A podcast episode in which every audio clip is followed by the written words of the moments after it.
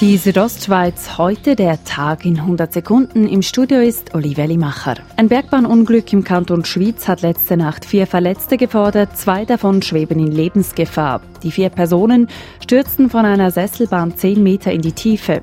Unfallursache war wohl das Seil einer Winde, an der ein Pistenbully befestigt war. Was sich dann aber im Detail bei dem Unfall abgespielt hat, das jetzt können zu erläutern, wäre eine Spekulation. Sagt der Sprecher der Schweizer Kantonspolizei Florian Großmann.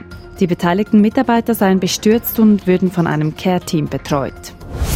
Nach dem Rekordgewinn im letzten Jahr rechnet die Ems-Gruppe mit einem schwierigen Geschäftsjahr 2020, sagt Ems-Chefin Magdalena Matullo. Mit China, mit dem Coronavirus ähm, wir haben das Wahljahr in Amerika. Der Trump wird sich profilieren.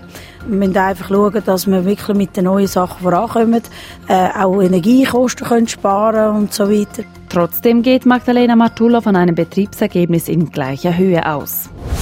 Die Graubündner Kantonalbank hat letztes Jahr operativ deutlich besser als erwartet gewirtschaftet und ein neues Rekordergebnis erzielt.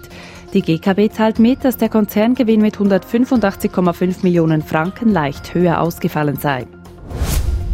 Zwei Nominationen wurden heute bekannt gegeben. Mario Cortesi will in den Stadtrat. Die Mitglieder der Churer SVP haben gestern Abend den vom Wahlkomitee als Stadtratskandidaten vorgeschlagenen Cortesi einstimmig für die Stadtratswahl nominiert. Und die Davoser Landrätin Valerie Favre-Accola kandidiert als Frau Landammann. Die 47-jährige Großrätin möchte den Posten des abtretenden Landammann Tarcisius Gaviezl übernehmen. Die Südostschweiz heute der Tag in 100 Sekunden auch als Podcast erhältlich.